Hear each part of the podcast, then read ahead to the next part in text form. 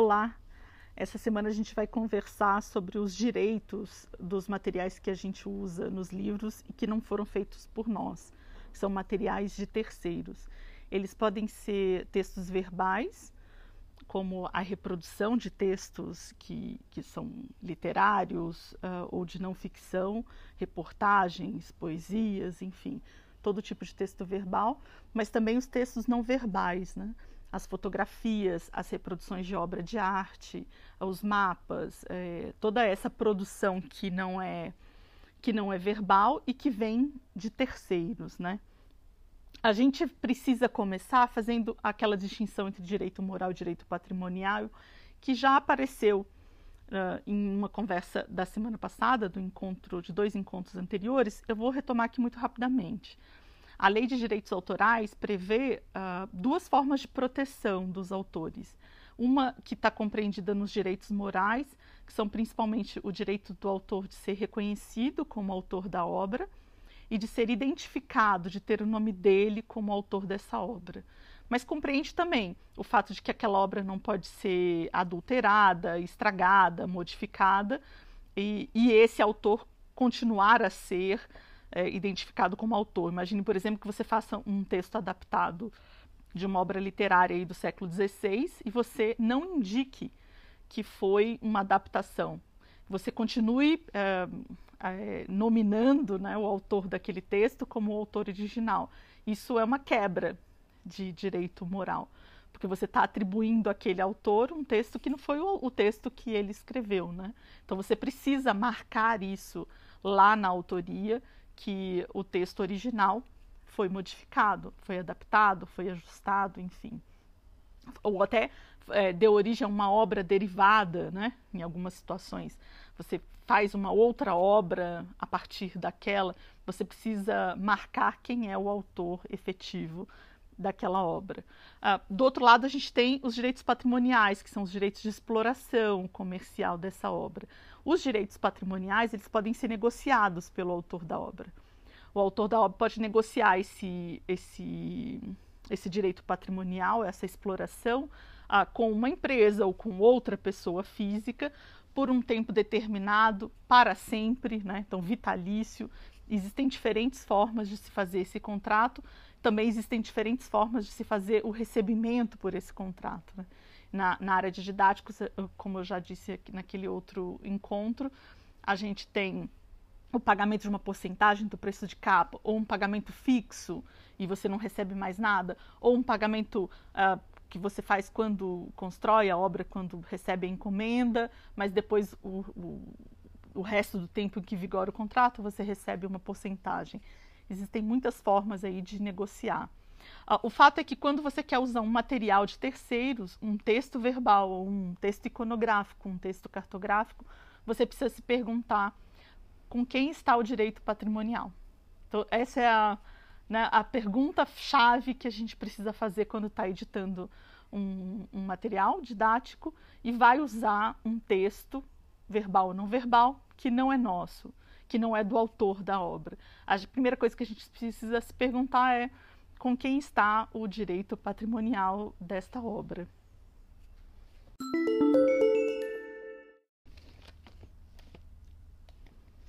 Os direitos patrimoniais, eles não duram para sempre. Quando um autor de uma obra falece, a partir de 1 de janeiro do ano seguinte ao falecimento dele, começa a contar a expiração dos direitos patrimoniais. Aqui no Brasil a gente assina uma convenção internacional, eu não me lembro o nome direito, se não me engano é a Convenção de Berna, mas eu posso estar enganada. E por meio dessa convenção é que se chega ao, ao número, né, a quantidade de tempo que está lá na Lei de Direitos Autorais, informando o tempo que dura esse direito patrimonial a partir da morte do autor. São 70 anos. Então, durante 70 anos, quem detinha esse direito patrimonial, se era, por exemplo, uma empresa ou uma outra pessoa física, essa pessoa continua podendo explorar a obra, inclusive vender o direito patrimonial durante 70 anos. Se estava é, o direito patrimonial estava de posse do próprio autor, os herdeiros desse autor são aqueles que vão negociar esse direito patrimonial, vão exercer né, esse direito durante eh, 70 anos. Então, a, a gente tem eh, um, um, grande número, né, um, um, grande volume de obras, de textos verbais, de textos não verbais produzido, que, uh, que já não tem mais, uh, que já não cabe mais pagamento de direito autoral, de direito patrimonial. Você pode usar e se você fizer corretamente a indicação do nome do autor e se você preservar aquela obra na forma como ela estava originalmente, uh, você pode fazer uso dela livremente. Essa, essa é a grande maravilha das obras que estão em domínio público.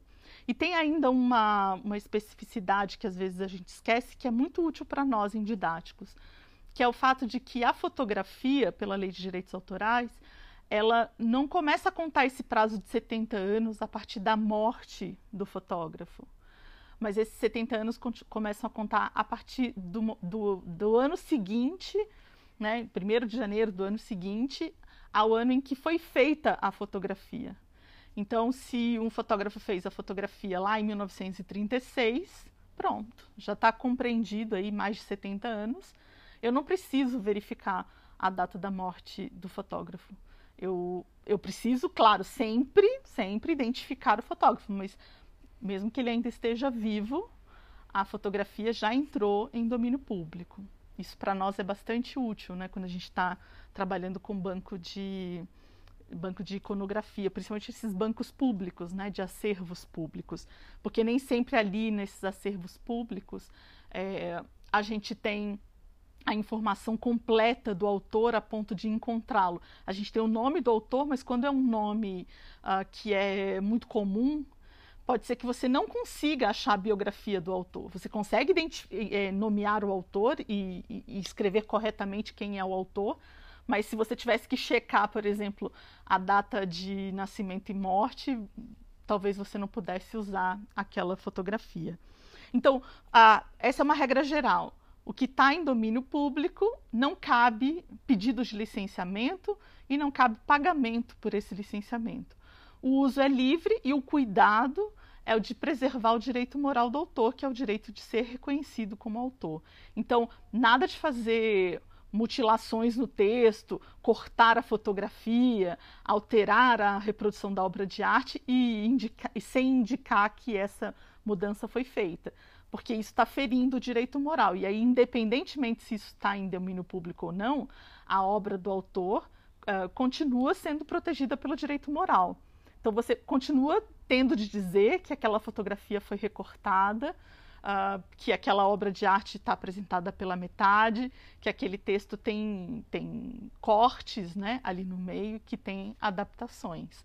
Você precisa sinalizar essas mudanças que eventualmente tenham sido feitas no material original. Isso significa que você precisa encontrar o original. Isso que se faz muito de pegar textos de terceiros na internet e não checar, é, levam a grandes vexames, porque muitas vezes dentro de editora, quando a equipe de licenciamento de textos vai atrás do autor do texto para fazer a, a, a, identificação correta, já, o autor já está em domínio público, mas precisa ser acreditado. É aí que se descobre que aquele texto, na verdade, não é daquele autor, é de outro, né? e, e, que você, e que na verdade o autor e o editor do texto nunca checaram na origem, né? se aquele texto era de fato daquele autor. Não foram no livro não foram na publicação, não foram na origem onde é que aquilo foi publicado, na, na, na fonte original, na fonte primária, para checar se, se, aquele texto estava correto. E, portanto, não fizeram a checagem se o texto que está ali na mão do editor ou do autor é de fato o texto que o autor escreveu. E isso precisa ser checado. Você precisa checar e precisa, por exemplo, indicar a, a edição que você usou para checar. Porque se você não tem lá a primeira edição do Machado de Assis, quem é que vai ter? Talvez, sei lá, na Brasiliana tenha. Mas se você tem lá a 25 edição de uma publicação dos anos 70, você precisa indicar que foi nessa publicação que você fez o cotejo né, do texto que você está publicando com o texto da Machado de Assis. Não é porque o Machado de Assis está em domínio público que você pode pegar qualquer texto na internet e dizer que é do Machado de Assis e está resolvido. Não está. Né? Você precisa ter certeza de que o texto que você está publicando é um texto que foi publicado ou pelo Machado de Assis, propriamente dito em vida, ou pelos editores que ficaram responsáveis por publicá-lo em edições posteriores. Aí quem está respondendo por isso é o editor, obviamente. A gente está acreditando que esse editor checou o original antes de fazer essa publicação. Mais ainda quando é estrangeiros, tá? Porque um autor estrangeiro em domínio público significa simplesmente que o texto dele original, o texto que ele escreveu nas línguas que ele escreveu originalmente, o próprio autor, está em domínio público. Mas os tradutores, se ainda não faleceram há mais de 70 anos, os, suas obras, ah, porque a tradução é uma obra, protegida por lei, suas traduções não estão em domínio público. Então, o fato de que um autor estrangeiro entrou em domínio público não significa que as traduções desse autor por português, a não ser que tenham sido feitas pelo próprio autor. Né? O autor fez a própria tradução para alguma outra língua. Tudo que o autor fez está tá, tá em domínio público mas uh, tudo que foi feito por outras pessoas, as traduções que foram feitas por outras pessoas, ou eventualmente as adaptações, por exemplo, tem texto do Machado de Assis adaptado, a Moderna tem uma coleção cheia de clássicos adaptados, é, Odisseia adaptada, é, vários textos clássicos adaptados. E aí essas adaptações entram no mesmo caso das traduções. Essa adaptação tem um autor e esse autor está protegido até que essa obra entre em domínio público, você não pode utilizá-la sem autorização.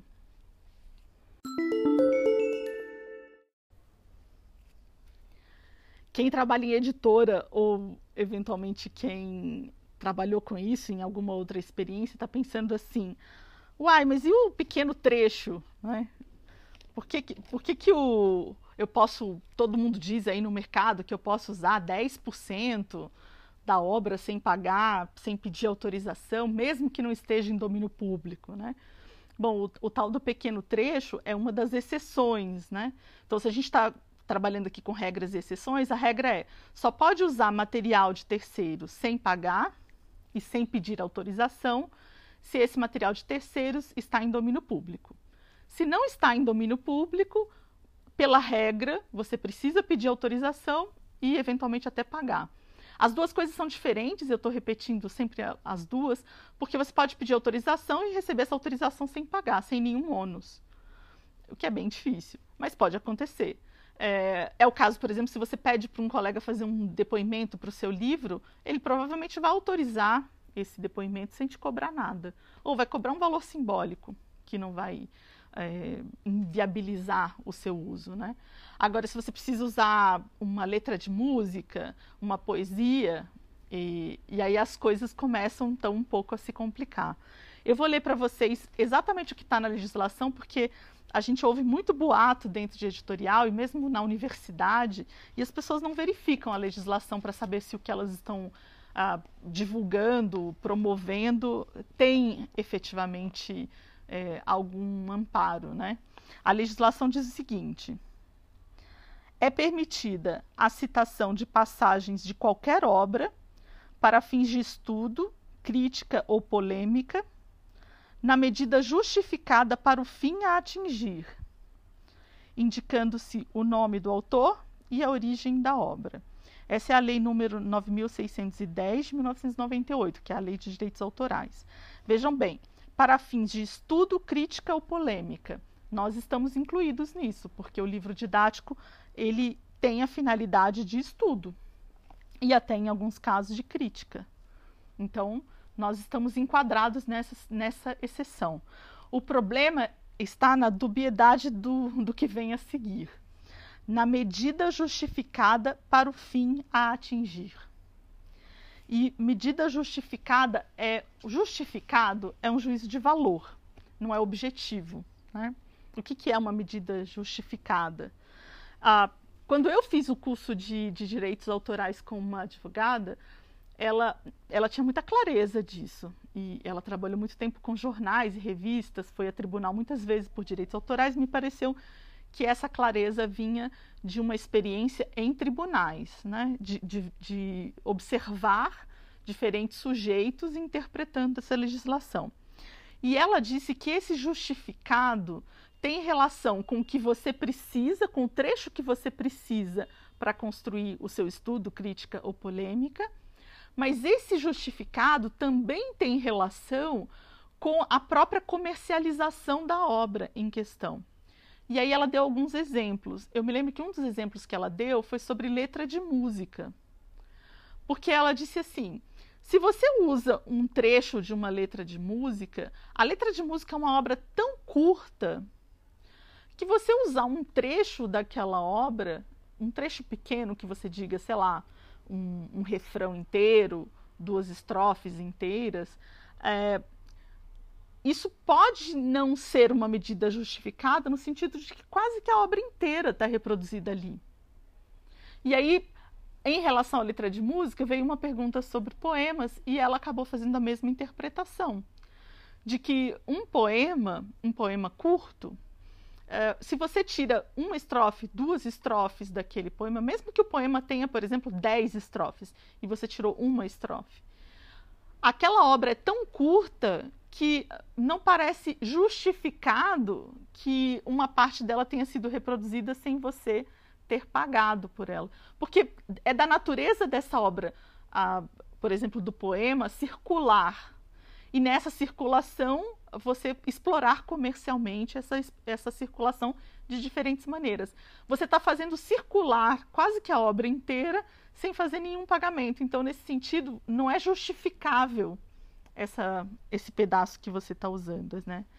E aí, uh, esses 10%, gente, vieram do nada mesmo. Vieram de, de alguém sugerir, de outro sugerir e de ficar repetindo eu já vi até do comunicação da Associação Brasileira de Reprografia, de Estudos de, repro, de Direitos de Reprografia, não me lembro agora, que na universidade está sempre no pé, porque os professores fazem muita cópia de livro, né, e deixam lá nos xerox para os alunos é, fazerem cópia. Então, de vez em quando, eles fazem umas batidas nas, nas bibliotecas também. E, e, aí eles muitas vezes nessas comunicações oficiais até falam em 10%. Mas esse número não está na legislação. Então, uma medida justificada é, para o fim a atingir de estudo ou de crítica, você precisa pensar se essa obra é longa ou é curta. Se essa obra for curta, se for, por exemplo, um conto muito curto, um poema curto, a letra de uma canção, essas obras curtas convém você não se arriscar a reproduzir sem autorização e sem o pagamento uh, do licenciamento, que obviamente vai ser cobrado de você. Especialmente com letra de música. A Alê sempre conta de um, de um caso de uma música da água que durante muito tempo circulou nos livros, de uma pessoa completamente desconhecida e que custava muito caro. Eu me lembro de, num livro de geografia, já ter pago R$ 4.500 na, no uso dessa letra. Eu, eu imagino que esse compositor ganhou um bom do dinheiro com essas reproduções em livros didáticos, né, de uma canção que nunca, nunca circulou muito. Então, é, nessa área do, dos, dos, né, dos textos muito curtos, convém não abusar. No caso, por exemplo, do jornalismo, os jornali os, as empresas jornalísticas estão muito de olho. Então, também convém não se arriscar, a não ser que seja uma reportagem muito longa e você vai usar um parágrafo. Sabe, uma medida tão justificada, tão justificada que é um parágrafo, uma citação muito curta. Mas se você for reproduzir a, a, a, essência daquele artigo de maneira que o leitor do seu livro não vá até o, leit, até o jornal ler a, a notícia completa, a reportagem completa, porque o que, o que era mais significativo ficou ali no seu livro, é, isso pode ser entendido como se você estivesse atrapalhando a circulação da obra. É, e aí você pode ser penalizado por isso.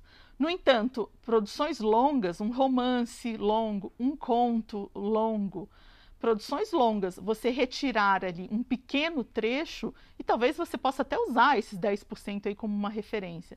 Uh, mas uh, um pequeno trecho, ou seja, um trecho tão pequeno que não inviabiliza a circulação da obra. Ninguém vai deixar de ler Grande Sertão Veredas porque você citou aquela passagem que se descobre né, que a, o gênero da Diadorim. Uh, porque você não está atrapalhando a circulação do Grande Sertão Veredas quando você traz esse trechinho para fazer uma discussão. Ou o trechinho que é tão usado nos livros de, quando se caracteriza a, a heroína lá, a Capitu, de Dom Casmurro. Você não está impedindo a circulação de Dom Casmurro, atrapalhando a circulação de Dom Casmurro, porque você revelou aquele trecho em que ele descreve a Capitu para fazer uma, uma crítica, um estudo, enfim, para fazer uma proposição didática. Uh, porque a obra é muito longa.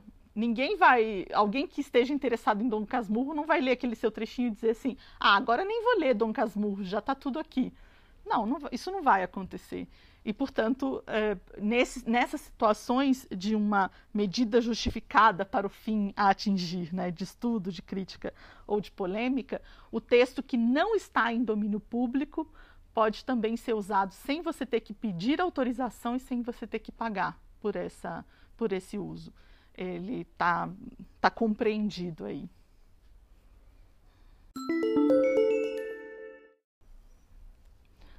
Outra situação em que a gente pode usar uma obra sem ela estar em domínio público é quando ela foi licenciada como uma obra aberta como uma obra que pode circular de forma aberta sem que se tenha que pedir autorização. A licença aberta mais conhecida, mais difundida no mundo é a Creative Commons. Uh, e é muito simples de usar, né? É lá no site da, da Fundação Creative Commons, a gente consegue ter acesso aos vários tipos de licença, porque tem vários. Tem licença que permite que você reproduza, tem é, licença que permite que você mixe, né, que você faça uma obra derivada daquela, que você recorte, por exemplo, tem uma licença lá que permite que você faça intervenções na obra, que é essa do, do remixar. Então você pode cortar a fotografia, recortar, montar outra fotografia com aquela. Tem licença que permite o uso comercial e tem licença que permite o uso não comercial. É, tudo que está em Creative Commons, você observa quais são os usos que estão permitidos e dentro daqueles usos você não precisa pedir autorização e você não precisa pagar para usar. Nesse caso do, do, uso comercial e do uso não comercial é que a gente precisa ter um pouquinho de cuidado. Tá? Muita gente diz, dentro de editora, que o uso comercial é porque nós estamos vendendo a nossa obra e o uso não comercial é porque nós não estamos vendendo a nossa obra. Isso é um jeito de olhar para essa, essas nomenclaturas, né? Porque se eu estou vendendo a minha obra, eu estou fazendo um uso comercial da minha obra. A pergunta é: eu estou fazendo um uso comercial da obra do terceiro que eu quero usar? Porque essa que é a pergunta. Que eu estou, se eu estou fazendo que eu estou fazendo um uso comercial da minha obra, tá claro, eu vou vendê-la no mercado eu vou inscrevê-la no PNLD. Mas eu estou fazendo um uso comercial do texto verbal que eu trouxe para minha obra, eu estou fazendo um uso comercial da fotografia que eu trouxe para minha obra, da reprodução da obra de arte que eu trouxe para minha obra. E aí isso é, essa resposta não é não é tão certeira quanto a resposta do, sobre o direito patrimonial, né? Se, está em licença, está em domínio público, está em licença aberta, com certeza pode usar. Nesse caso, a gente não tem uma resposta assim tão certeira. Pelo seguinte, é, quando a lei de direitos autorais é, fala em proteção da obra, a proteção da obra é, é para que o uso comercial que o autor ou o detentor do direito patrimonial vai fazer da obra não seja prejudicado pelo uso que você está fazendo. Então, se, por exemplo, uma. Eu vou dar um exemplo do SoundCloud, tá? O SoundCloud tem, é uma plataforma de música assim como o Spotify, Deezer, mas tem uma vantagem muito bacana. Você pode colocar lá um som que você produziu e colocá-lo em licença aberta. E aí você escolhe se a licença aberta é comercial ou não comercial. Vamos supor que tem lá um som do berimbau e está com uma licença não comercial. Então você pode fazer um uso não comercial daquela daquela trilha, daquele som de berimbau. Aí vamos pensar no material didático, tá? Você está incluindo esse som do berimbau no seu livro digital. Um, tem lá um, um, um pequeno pedaço do livro de educação física que fala sobre capoeira e o autor propôs que os alunos experimentem fazer a ginga, que é o movimento base da capoeira. E aí você quis colocar lá no seu livro digital um som de, de berimbau para que o professor pudesse usar em sala de aula, tocar aquele som e os alunos fazerem a ginga. Você está vendendo o som do berimbau?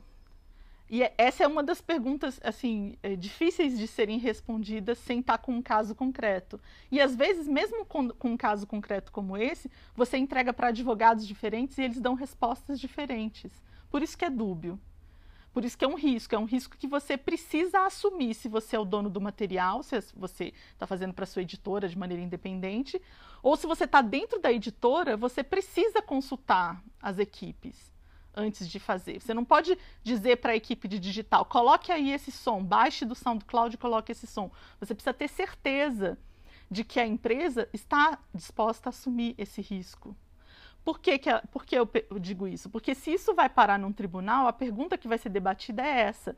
Quando você colocou aquela obra, aquele som do berimbau no seu livro digital, é, você está vendendo aquela obra? A, a, minha interpretação é que não, por exemplo. Porque eu não estou vendendo. Vem aqui comprar um livro com o som do berimbau. Eu estou vendendo uma proposta didática de educação física. E o som do berimbau é ali um elemento dentro daquela daquela obra enorme. É diferente, por exemplo, se eu pego uma fotografia do Sebastião Salgado e coloco na capa do meu livro. Olha como muda o contexto. Será que, assim, acho que nem precisa fazer a pergunta. É óbvio que boa parte dos leitores vai se interessar muito mais pelo meu livro quando vir a foto do Sebastião Salgado. Porque muitas pessoas se interessam pelo trabalho artístico dele, o trabalho fotográfico dele. Reconhecem a assinatura dele nas fotografias. E vai olhar, nossa, que livro é este? Nesse caso, num tribunal, haveria dúvidas de que quando eu coloquei essa foto na minha capa do livro e não paguei pelo licenciamento dessa foto, eu atrapalhei a circulação dessa foto? Eu acho que está muito claro que eu atrapalhei. Enquanto que o som do berimbau lá dentro do livro, num exercício de experimentar a ginga como o movimento base da capoeira, eu atrapalhei essa obra de circular? Não atrapalhei. Além do que, essa obra já está em licença aberta para uso não comercial. Agora, o que, que eu não posso fazer? Pegar essa obra, colocar num CD e vender o CD. Porque aí eu estou efetivamente vendendo a obra, isso efetivamente é uso comercial. O uso comercial, o uso não comercial, não é se a sua obra vai ser vendida ou não vai ser vendida. Exatamente. Claro que isso é um, é uma, é uma prime um primeiro olhar, mas o olhar mais relevante é se a obra que você está colocando dentro da sua obra é, está sendo vendida e está ajudando a vender o seu livro. Ela é, ela é uma parte tão relevante do, do seu livro que ela é o seu livro. Por exemplo, se eu fizer um livro de fotos, só um, um livro inteiramente de fotos. O que, que eu estou vendendo? Fotos.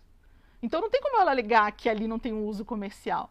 Agora eu estou vendendo uma proposta didática de arte e numa das páginas, num cantinho da página tem a reprodução de um autorretrato da Frida Kahlo. Eu estou vendendo reproduções da Frida Kahlo? Não. Eu não tô, esse não é um uso comercial que eu esteja fazendo da obra dela. A obra dela está ali para fins de crítica, né? para fins de estudo para que os estudantes conheçam a Frida Kahlo. E é, é muito provável que a, as equipes, né, as, os, as instituições que detêm direitos patrimoniais sobre a obra da Frida Kahlo fiquem contentes de você reproduzir num livro didático. Ali, pequeno, não na capa, ali dentro do miolo, pequeno, com um tamanho apropriado apenas para o estudo de arte e não para uma reprodução Pra, como se você estivesse vendendo uma reprodução daquela fotografia. Agora, se você incluir num livro de fotos, muda completamente o contexto. O livro de fotos, as pessoas compram aquele livro para terem boas reproduções de fotos. Então, se a instituição que tem os direitos patrimoniais da Frida Kahlo vende as reproduções de foto, olha o que você está fazendo, você está competindo com eles. Está entrando numa competição. Isso é um uso comercial muito óbvio Porque a sua reprodução está competindo com a reprodução de quem detém o direito patrimonial. Essa pessoa pode reclamar direitos sobre o que você está fazendo, né? Pode é, te enviar uma notificação pedindo para você pagar e se você não pagar, pode entrar com um processo judicial contra você. Então, se você vai usar uma obra que está em licença aberta e você sabe que a sua empresa não é uma empresa que corre riscos, então você precisa ficar atento e observar se essa licença aberta é para uso não comercial. O Creative Commons tem um, tem um, um símbolo para isso, que é o símbolo do cifrão. Se ele tiver cortado, você é, é só para uso não comercial. E se não tiver cortado, é para uso uh, autorizado para uso comercial. Aí essa, essa decisão tem a ver com a empresa, né, com a editora que está publicando. É, é, mais sobre a empresa, as decisões que a empresa toma, sobre o risco que a empresa está é, tá disposta a correr.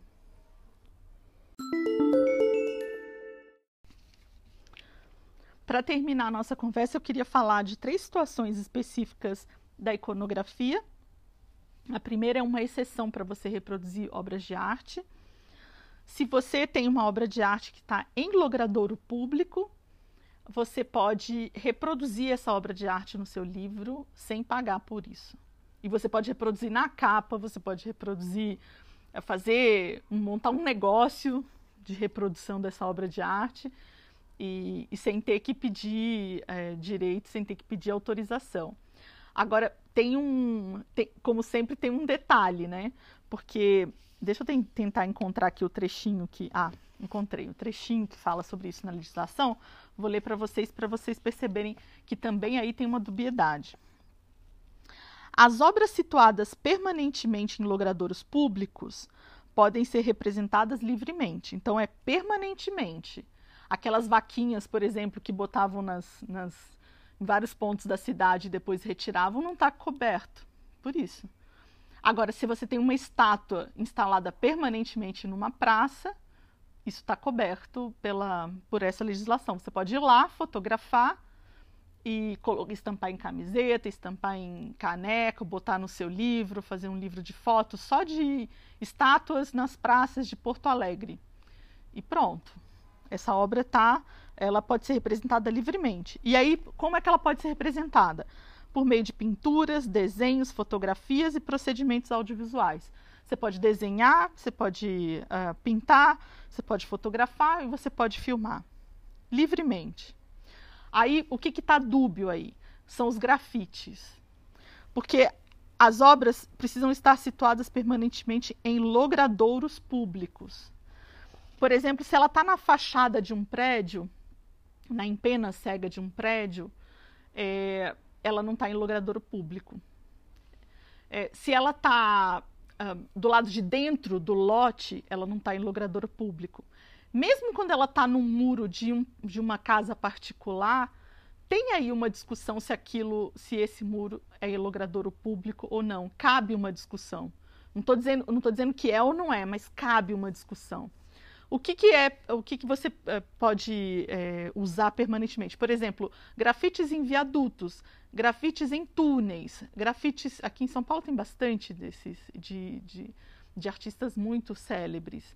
Ali na 23 de maio tinha um conjunto enorme de grafites que foi apagado pelo prefeito, que era incrível. E aí ele, ele estava completamente em logradouro público. Porque esse, esse, viaduto, essa ponte, esse túnel, essa beira da avenida, não é de particular, não é terreno de particular, é terreno público. Então, essas obras estão em, em logradouro público, né? Você uh, pode reproduzi-las, portanto, livremente. E aí tem um gancho para a segunda situação especial em iconografia, que é o fato de que quando você reproduz a obra de arte, por exemplo, por, no livro por meio da fotografia, a fotografia é uma obra de arte também. É uma obra a ser protegida pela lei de direitos autorais.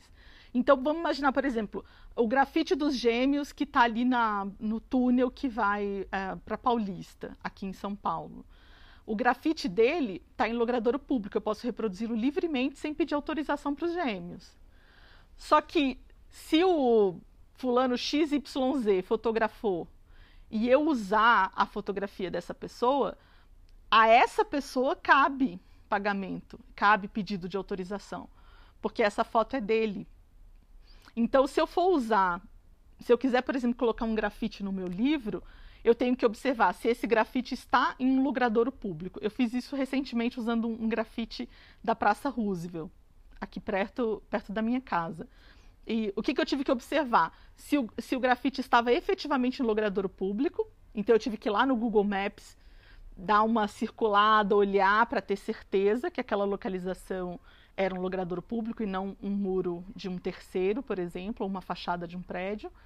E eu tive que observar é, se o dono da fotografia é que tinha colocado aquela fotografia na Wikimedia Commons. Eu estava usando o banco da Wikimedia Commons. É, então eu tive que entrar lá e observar quem é que tinha colocado os metadados, entrar nos metadados da, da imagem e não apenas baixar a imagem, é, olhar o nome da pessoa, o nome do login de quem subiu a imagem.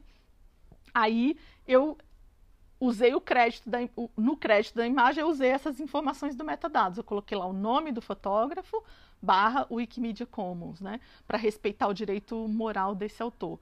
Porque é, essa fotografia do grafite na Roosevelt no meu livro tem cabem a ela dois direitos patrimoniais, né? O direito primeiro, o direito patrimonial da própria obra, que está coberto aqui nessa exceção do, do, da lei de direitos autorais, porque está em logradouro público então eu não tenho que pedir autorização nem pagar. Se tiver o nome do artista, eu coloco, se não tiver, eu não tenho como colocar, porque ele grafitou e não, não se identificou. E cabe um segundo direito, que é do fotógrafo que foi lá fotografar.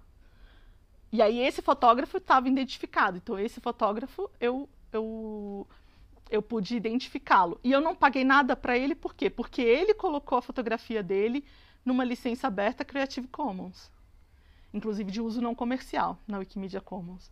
Então, não cabia pagar a ninguém e eu podia usar a imagem tranquilamente. A, gente então precisa observar, né? No caso de reprodução de obras, se o, o museu, a instituição de custódia daquela obra é, autoriza ou não que aquela obra seja, seja reproduzida. Se aquela obra está no logradouro público, aí a reprodução é livre, mas a gente também precisa observar o direito do fotógrafo. Então, muitas vezes as instituições elas têm nos seus sites os, as fotos e elas deixam livres essas fotos para reprodução. Às vezes está na parte de imprensa, de atendimento à imprensa.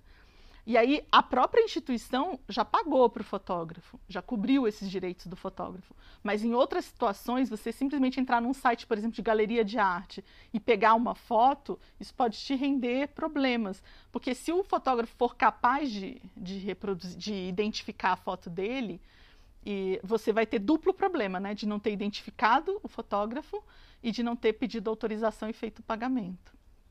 A última situação é sobre direito de imagem. Se você tem pessoas aparecendo na sua foto, a essas pessoas cabe um pagamento por direito de imagem. E alguns bancos de fotografias, como a Pulsar, por exemplo, fazem esse pagamento e tem lá as autorizações prontas caso você precise delas. Algumas fotografias no Shutterstock é a mesma coisa, a gente precisa ficar atento.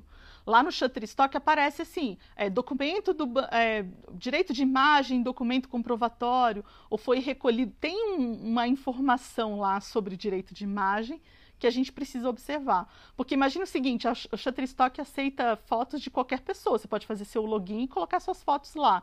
Eu saí pela rua e fotografei as pessoas. E aí eu coloco lá, fotografei uma senhora aqui, fotografei uma pessoa ali, principalmente se fotografei crianças, aí precisa ter um cuidado redobrado, né? Porque a lei de direitos autorais e o Estatuto da Criança e do Adolescente proíbe esse uso. Então, eu fotografei esse monte de gente, coloquei lá no Shutterstock. Isso não quer dizer que eu tenha direito de imagem sobre essas pessoas. Você precisa ter certeza de que eu tenho direito de imagem dessas pessoas para poder usar essa fotografia. A mesma coisa você entrou no FreePic, na Wikimedia Commons. Tem pessoas, não importa se as pessoas estão, por exemplo, na, na 25 de março, aquela rua de comércio famosa de São Paulo. Você fala, nossa, mas não dá nem para identificar as pessoas. Dá, dá para identificar as pessoas. Se elas estão de frente para a máquina fotográfica, está aparecendo o rosto delas, está aparecendo o corpo delas. Se elas podem ser identificadas, elas podem exigir direito de imagem. Então você precisa cuidar. Uma das coisas que a gente pode fazer é borrar os rostos, né? Eu, inclusive, faço isso muito porcamente no Photoshop, mas um bom tratador de imagem consegue fazer isso. Outra coisa é, se você vai fotografar, se você precisa de fotografia, por exemplo, de crianças lendo, crianças fazendo isso, uma saída é ter a criança de costas, ter só um pedaço do braço, ter só uma parte da cabeça, da, na parte de trás da cabeça numa situação em que, que a criança não é identificável, né? E essa foto está lá no Shutterstock. Daí você usa com tranquilidade, porque você sabe que não tem como identificar aquela criança. Então, mesmo que aquela observação de direito de imagem ali não esteja muito ok, você não verificou, você sabe que essa criança não está sendo identificada na foto, essa pessoa não está sendo identificada na foto. E aí, ok. É isso que, por exemplo, que encarece as fotografias de indígenas. É, muitas vezes as pessoas perguntam né, por que, que é tão caro, né? por que, que é o dobro. Mas é porque cabe um pagamento de direito de imagem nessas negociações. Se efetivamente as pessoas recebem, gente, eu não sei. Mas me parece bastante correto que nessas fotografias em que é, aparecem pessoas nos bancos, que como o banco pagou pelo direito de imagem, que eles cobrem mais caro da gente por essas por essas fotografias, ok? E se você vai fotografar alguém e é, sei lá, o filho de uma amiga, o seu próprio filho, ou o que quer que seja que vai participar, você faça um, um, uma autorização do direito de imagem, mesmo que a pessoa esteja fazendo gratuitamente. Você coloca lá sem ônus, mas coloca autorização. E cuide para que a criança não apareça em nenhuma situação de vexame, você precisa cuidar disso, de constrangimento. Porque mesmo que os pais tenham autorizado, esse uso é proibido. É proibido no Brasil expor crianças em situação de constrangimento. É por isso que os bancos de imagem, os livros didáticos estão lotados de criança gringa. Porque as nossas regras são muito rígidas quanto a isso, e aí muitas vezes encarece né, a produção das fotografias com crianças brasileiras. A gente precisa ficar de olho.